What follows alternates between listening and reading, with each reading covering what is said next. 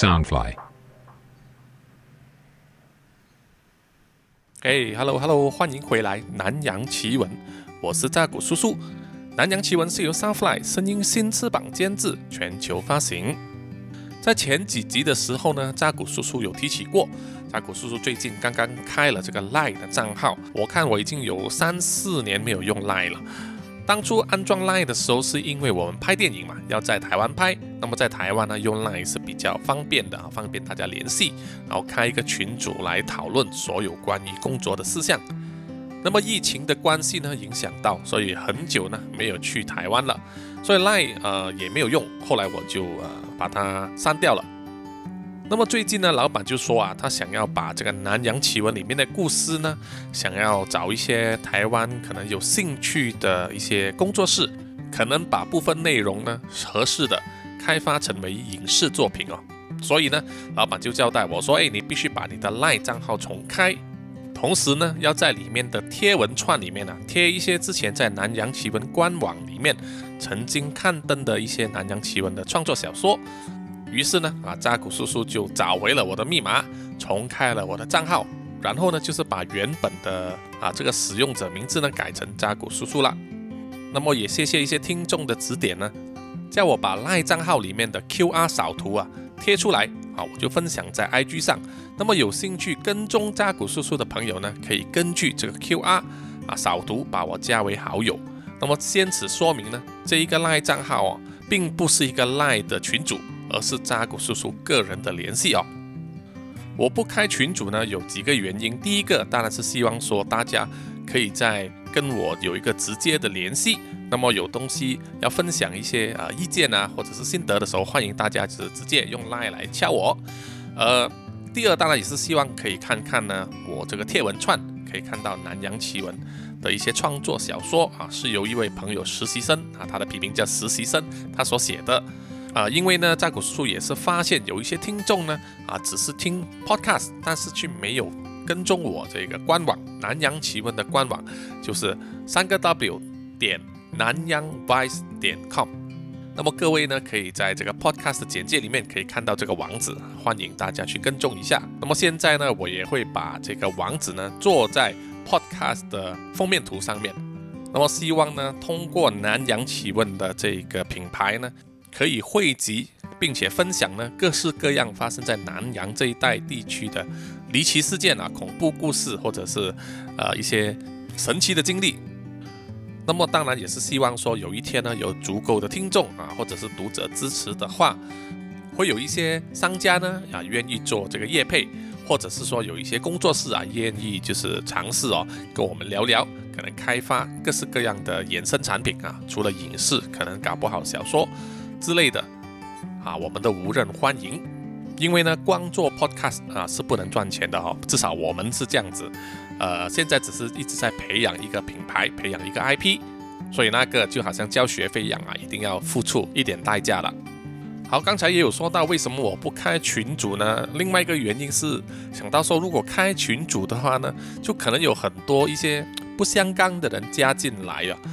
卖广告啦，叫你投资啦，或者是买加密货币啦，啊，可能是各种各样的诈骗也说不定。那么为了避免那种情况呢，所以扎古叔叔就不开群主了。那么自从开了这个赖账号之后呢，也有几位听众加入了，啊，也跟扎古叔叔聊天，啊，分享了很多有趣的事情，他们个人的一些经历。那么非常谢谢他们的分享，呃，也交了一些新的朋友。那么呢，我也欢迎更多的朋友一起来加入。那么在可以回复的时间呢，我会尽快的回复哦，因为有些时候我没有反应呢，是因为我可能在工作，或者是正在录音啊，在录 podcast 呢，我就必须把所有手机静音，呃，就请大家见谅了。好，我们就正式进入主题吧，哈，本集的主题呢，也是一些离奇恐怖的故事，哈。之前呢，扎古叔叔都有不定期的分享一些离奇古怪的故事，比如说早期的有呃蟑螂节啦。啊，还有那个路霸蚊子宿舍啦，好，那么蛮多听众呢听到之后都给我相当好的一个回馈，啊，大家呢都喜欢那个内容啊，都喜欢被吓到，所以呢，扎古叔叔也会尽量多分享一些啊类似的内容。本集的内容呢也是比较集中在越南哦，啊，最近的好几集都跟越南相当有关系。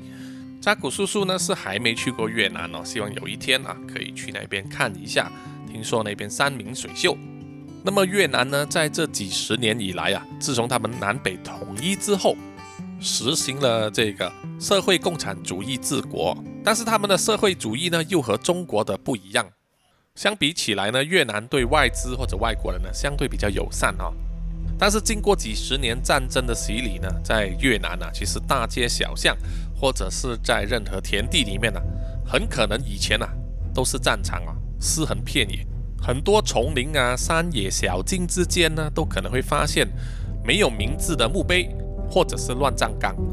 所以在越南呢，有一些地方，如果你在地上挖几下，会挖到尸骨啊，是非常正常的事情。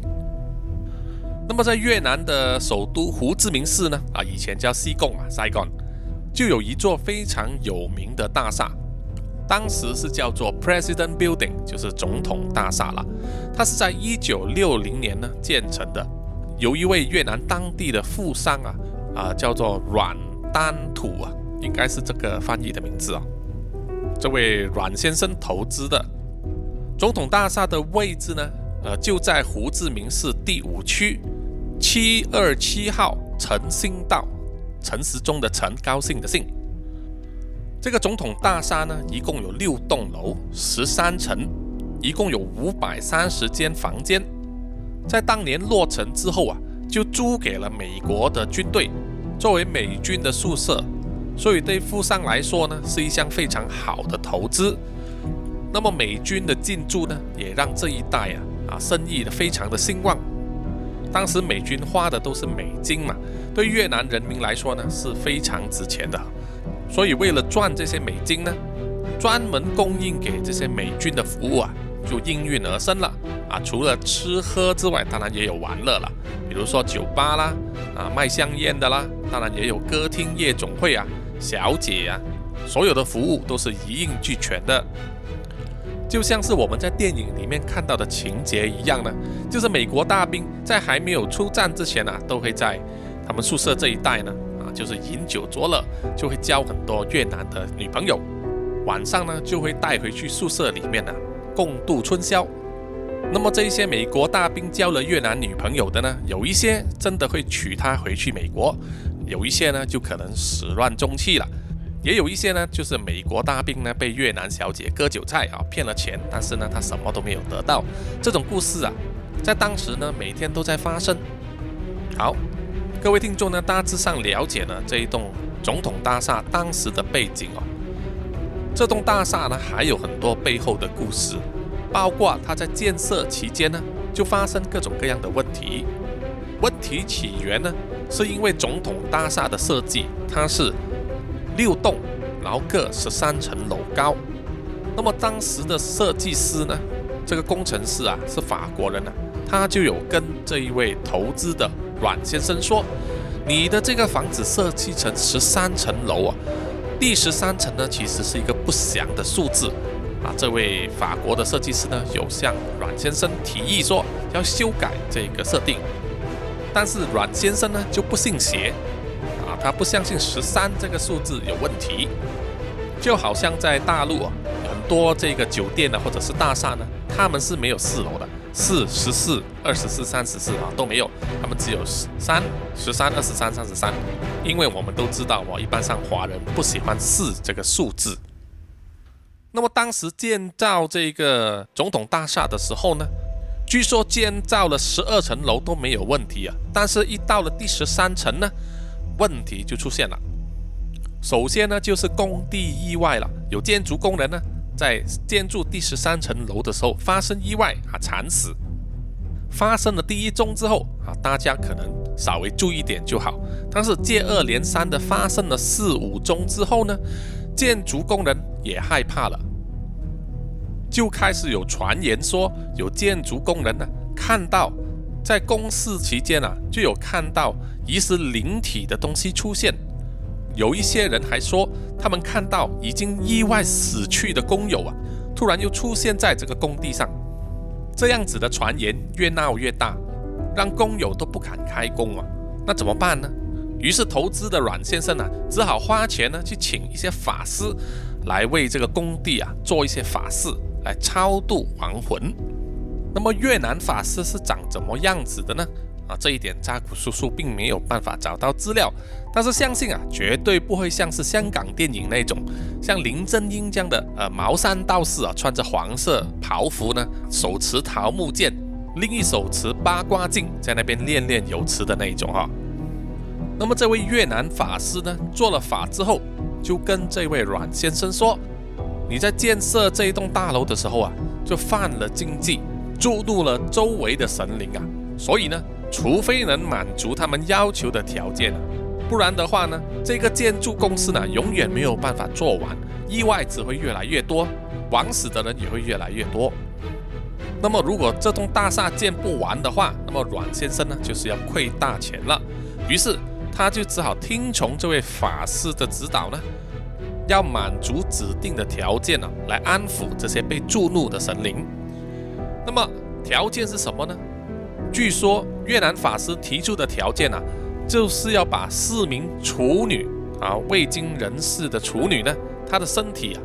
埋葬在这栋大厦四个角落柱子的旁边，而且必须保持身体是垂直的方式啊。据说当时呢，阮先生啊也是相当的烦恼，因为当时要找处女呢，其实不难找，问题是。你总不能随便抓几个就放下去吧？这个实在是不人道啊，非常的残忍。阮先生呢不想用活人，于是啊，他就花钱呢买通了当时西贡医院殓房里面的那位医生啊，或者说是仵作，就是处理尸体的人，帮他在这个停尸房里面呢，帮他挑选到符合要求的尸体，并且用调包的方式呢。用没有人认领的尸体来调包，交给这些少女的家属啊，带回去家乡埋葬。那么准备好尸体之后，就在指定的这个四根柱子的角落挖了这个洞，然后把尸体埋下去了。说也奇怪哦，就是做完这一个法事之后呢，这一栋总统大厦的公事啊，就再没有出过意外，非常顺利的完成了。而且在建完之后啊。又收到这个美国的合约，就是要租用给他们的美军士兵来居住，所以啊，让这一位阮先生呢就赚到了很多钱。那么这一栋总统大厦经过了这个越南战争哦，到美国大兵全部撤离胡志明市之后，接着搬进去的呢就是一半的越南市民啊，而且大部分都是中下阶层，这样子一住呢就住了几十年了。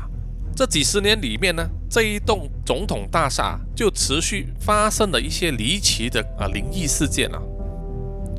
住在那里的住户呢，都曾经在三更半夜的时候啊，听到一些毛骨悚然的嚎叫，或者是来源不明的哭声、求救声、惨叫声。也有人会听见啊，美国大兵呢集体操步的声音啊，就是用他们那个军队的军靴呢，在地上踏步的声音啊，非常的明显。曾经有人目睹说，美国大兵手牵手啊，牵着越南少女的这些幽灵的出现，以及看到过一些啊满脸血污的幽灵啊，据说是以前在这个宿舍里面自杀的美国大兵。那么这种闹鬼的传言呢？传得非常厉害，于是啊，这栋总统大厦里面的住户呢，啊，也越来越少人了，大家都不敢久留啊，都搬走了。再加上岁月的洗礼呀，这栋大厦已经是非常的残旧啊，很多地方呢都有漏水呀，没有灯光啊，破烂的墙壁啊，这些年久失修的症状出现。到了两千年了。这五百三十户的房间里面呢，还留在那边住的不会超过三十户，而其他空置的单位呢，很多就沦为一些啊流浪汉或者是毒贩啊、瘾君子啊流连的地方。在仅存的住户里面呢，就有一个六十多岁的老头啊，他就在总统大厦的入口处正门呢，就开了一家专门卖咖啡的这个饮品店。他在总统大厦里面住了几十年了。听过的怪事，看到过的东西也不少。其中最让他印象深刻的呢，就是每天晚上收工之后啊，这位店主呢就会数钱嘛，计算一下每天的收入，他就会发现啊，这个钱里面呢，就会夹杂着一张冥币啊，冥币就是死人的钱嘛，哦。一开始呢，这位店主还以为是小孩子的恶作剧啊，于是他每次收钱的时候呢，都会很小心的。每一次收到客人交给他的钞票呢，他除了会仔细的计算之外，也会多留心看啊，到底这个是不是真的钞票。尽管如此呢，他还是会发现啊，他的收入里面啊混杂了一张名字。后来呢，这位店主啊，在多加留意啊，就发现说，每一次都是在月圆之夜呢发生的。在月圆之夜的那一天呢，都会有一个女孩子啊，长头发的女孩子呢，来到他的小店买一杯橙汁喝。再过一段时间之后呢，他才听到邻居说，几个月前呢，有一位长头发的女孩子，她的外形呢是符合在他店面购买橙汁喝的那位女孩啊。说这位少女啊，很不幸的在晚上的时候，在总统大厦里面呢，遭到不法之徒啊抢劫、强奸以及谋杀。而事发当天呢，正好也是月圆之夜，所以呢，这位店主啊，每一次到了月圆之夜，他有看到那位女孩子来跟他买橙汁的时候啊，他也忍不住会不寒而栗哦，背脊发凉。但是他还是把橙汁呢卖给他。接下来我要说的这个故事呢。是在网络啊 Reddit 上面所流传的一个灵异故事啊，是由一位身患绝症呢、即将不久人世的老兵所写的。他说他在越南当兵的时候啊，遇到了一系列离奇古怪的事情，但是他一直保持秘密啊，没有对外人说。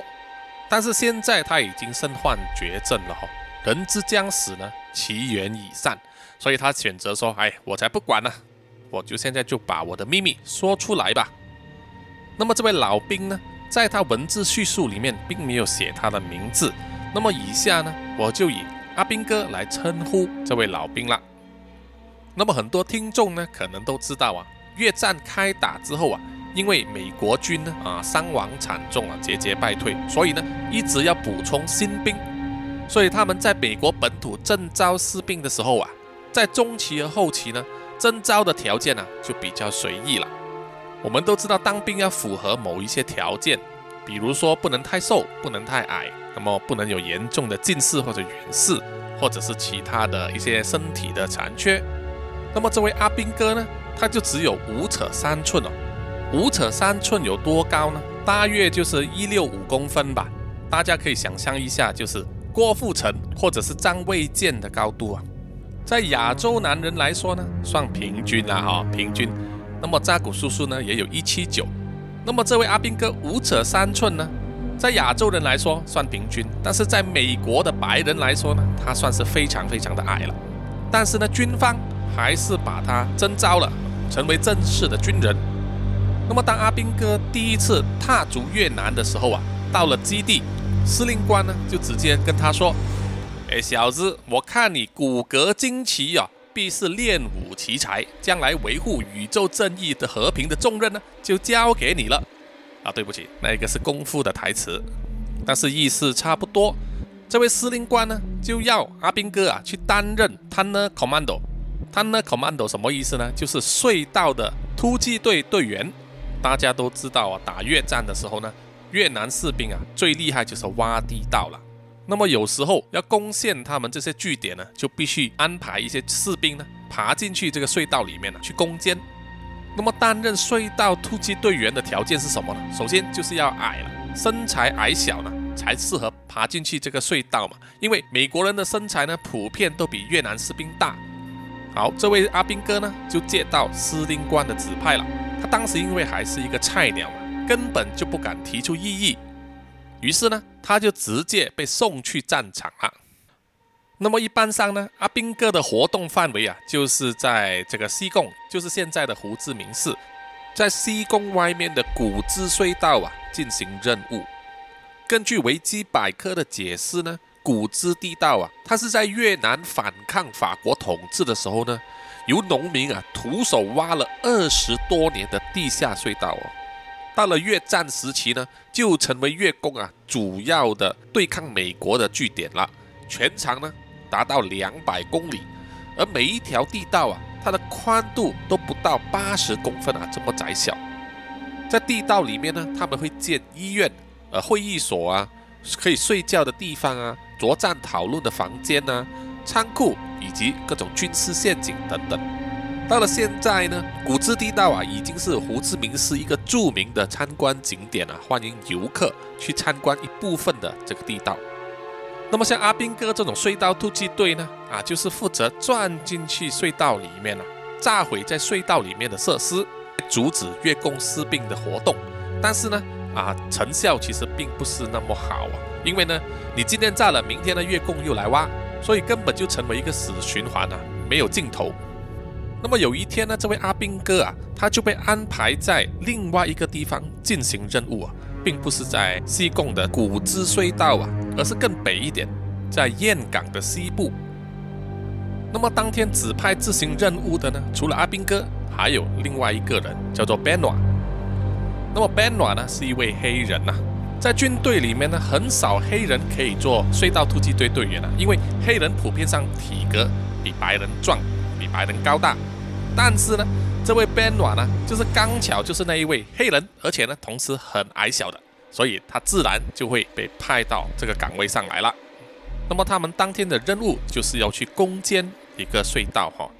他们身上的装备呢，就是有一把史密斯威城的三十九式半自动手枪，几颗 C4 的这种炸药，一只手电筒，还有一把军刀啊，就没有了。啊，因为你要通过这么狭窄的隧道呢，身上所要带的东西当然是越少越好。好，现在就要来科普一下这位阿兵哥手上的这一支手枪哦，史密斯威城的三十九型半自动手枪。这支枪呢是使用九毫米的子弹哦，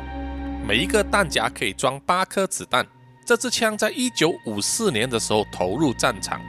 配给给当时的美国陆军。但是美国陆军很快就放弃了这个三十九型，而使用高特的一九一一型手枪。这个是因为呢，高特一九一一使用的子弹是点四五口径哦，威力比这个三十九型还强。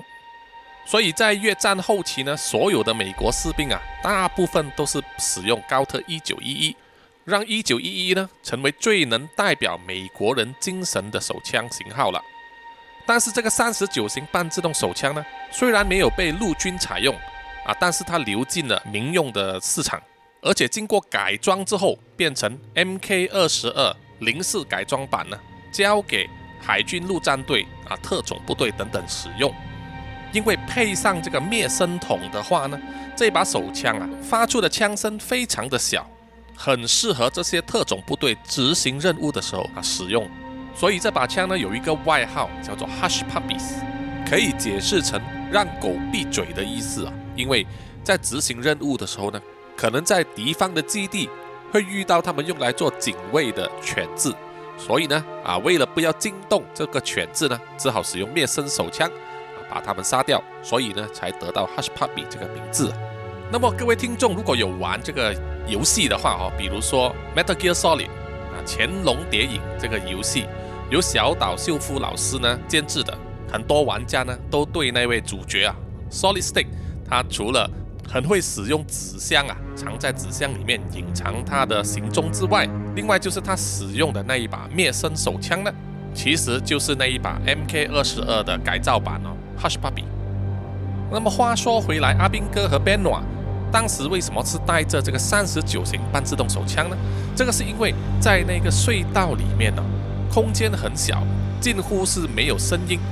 如果在这个隧道里面要开枪的话，使用一九一一的点四五口径，它的枪声非常大，就会让这个突击队员呢耳膜整破啊流血。所以呢，他们一般上都会使用声音比较小的三十九型半自动手枪。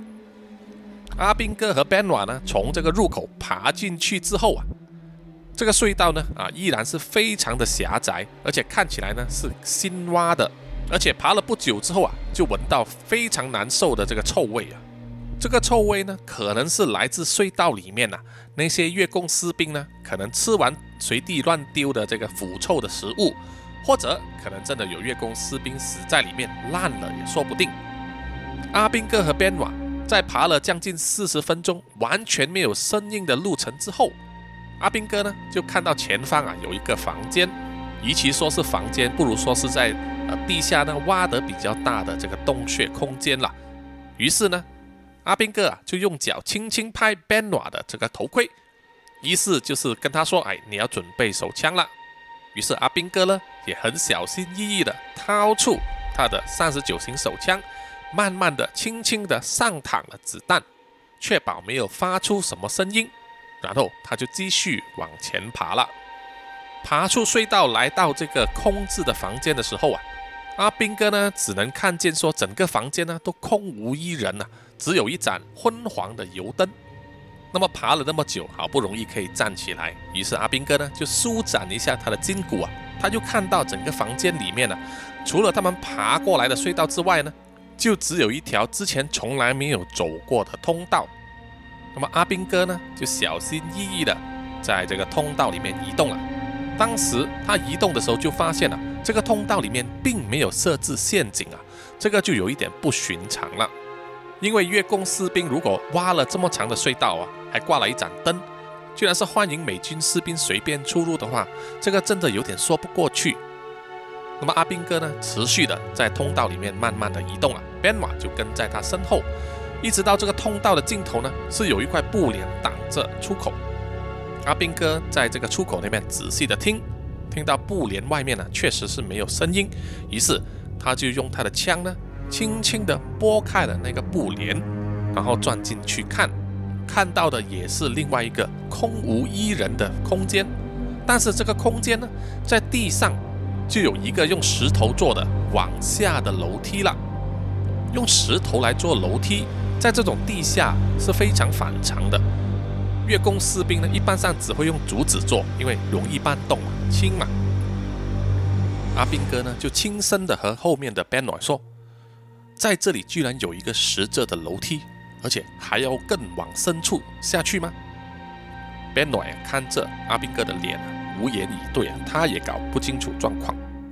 阿兵哥又说啊，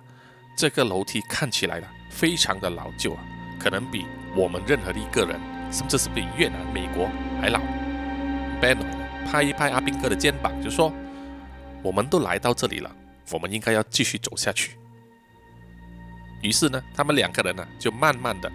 循着这个十字楼梯呢继续往下走。阿兵哥呢就点亮了他的手电筒，手电筒因为放了红色的滤光镜啊，所以照出来整个前面的景色呢看起来就好像地狱一样，一片血红。这里稍微科普一下了，为什么军人他们使用的手电筒啊会有不同颜色的滤光镜？一般上手电筒发出来的灯光都是白色或者是偏黄的嘛。那么军人会使用红色滤光镜片呢？啊，是因为在漆黑的环境之下呢，军人很可能会佩戴那个夜视镜。那么夜视镜呢，看到所有东西都是绿色的嘛。如果没有任何滤光镜片的手电筒照在会反射光线的物体上面哦，在夜视镜里面你就会看到那一片都是全白，而且非常的刺眼。但是如果使用装了红色滤光镜片的手电筒呢，来照进去就不会有这个问题。然后另外一个好处呢，就是红色滤光镜片呢，在你夜晚行动的时候，即使你打开了，照到你的前路，你可以有一定的可见度，但是呢，别人呢却没有那么容易看见你手电筒所发出来的灯光，不容易暴露你的行踪。第三种呢，就是跟友军啊发射一个信号啊。让友军知道你这边呢是自己人啊，而不是一个晃来晃去的灯光啊，可能是敌人拿着的灯光这样子。而我们回到阿兵哥和 Benoit，一直在慢慢的往下走着那一条十字的楼梯，那条楼梯非常的长啊，就好像之前他们在爬那条隧道啊一样那么长的时间。走到尽头的时候，他们又看见了那个尽头处也是有一块布帘。阻挡着视线，但是这一次呢，很明显看见了布帘的另一边有光线透射出来。于是阿兵哥呢，又跟身后的边瓦打了一个手势，叫他准备，而他自己呢，也深吸了一口气，他感觉到自己的心跳在加速，握枪的手指呢，正在微微的发抖。当阿兵哥呢用他的手枪轻轻地拨开那个布帘啊，拨开到一个足够让他看见里面的状况的缝隙，这个时候阿兵哥忽然间心头一惊啊，就好像心脏忽然间要跳出来一样，他的手指差一点就要拉手枪的扳机了，不过一瞬间呢，他又停止了动作，因为里面他所看到的东西呀，让他一时间不知道怎么样行动。在那个小小的房间里面呢，有看到好几盏蜡烛，亮着浅黄色摇曳的烛光。而阿兵哥当时就凭着这一点烛光，看到房间里面站了十几个人，而他们手上都没有武器。阿兵哥呢，于是放轻脚步，慢慢的穿过布帘，移动进入这个房间里面。那十几个人呢，还是呆呆的站着，身体啊，只是慢慢的。前后移动，除此之外呢，就没有其他别的反应了。阿兵哥呢，就小声的跟 Benoy 说：“哎，别开枪，这里有人。但是我觉得他们有一点不对劲。”阿兵哥呢，就慢慢的靠近了其中一个人。她是一个女孩子，身上穿着的服装呢，很明显就是一个月供的女兵。数了一数，整个房间里面呢，就是有四个女生。和七个男生，他们都是一样笔直的站在那里，啊，只是身体慢慢的前后移动，看起来就好像中了邪一样。阿兵哥呢，把他的手枪枪口指向地上，然后举起他的手电筒照向那个女生的脸孔。他发现那个女生呢，对他手电筒的光线呢，完全没有反应。，Beno 也是在其中一个男人的脸上啊，用手电筒照射他。那个人也是一样没有反应啊，Beno 甚至在他的脸孔前面呢打响他的手指，那些人呢就是没有反应啊，好像这个世界一切的东西都和他们没有关系一样。阿兵哥呢就注意到这些人呢，他的眼睛呢只有一种颜色，也就是说看不出来到底是眼白里面有没有眼珠子啊，总之就是只有一种颜色。到底是什么颜色呢？阿兵哥也说不上来，因为他手电筒的灯光都是红色的。Benoy 用他的手电筒呢，指了指房间的角落，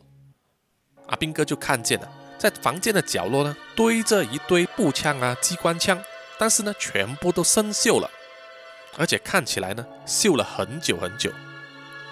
Benoy 的语气呢，变得有些惊慌了，他说。他妈的，这一帮人到底在这里待了多久呢？这里看起来就是上帝不会来的地方。阿兵哥继续在这个房间里面慢慢的搜索啊，他就发现这一帮站着慢慢摇晃的越南士兵呢，他们的脸呢是向着同一个方向的，而他们的脸向着的位置呢，有一个小小的神像，大约也只有三十公分高，放在一个堆高的土堆上，神像周围呢。围绕着点燃的蜡烛，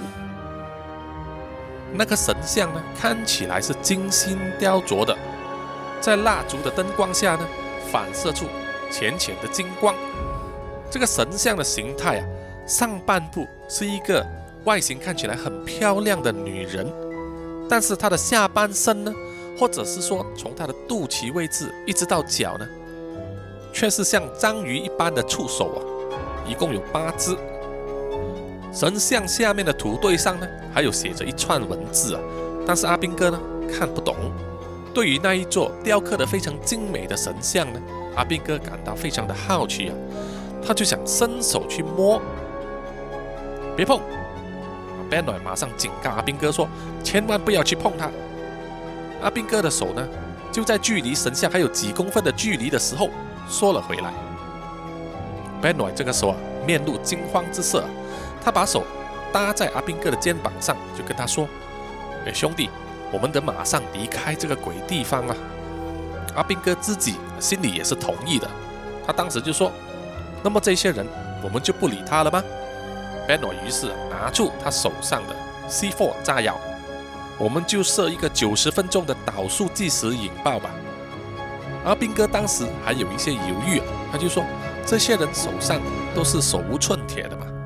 Benoy 坚持要这样子做，他继续设定他手上的 C4 炸药。他跟阿兵哥说：“这些人啊，都是死了，而且他们的情况比死还惨啊！我曾经在我的家乡见过这种情况，所以你就听我的，去设这个炸弹吧。听完之后，阿兵哥也不再多说两句了，他就马上帮忙设定手上的 C4 炸药，改成九十分钟的导数计时。设好炸弹之后，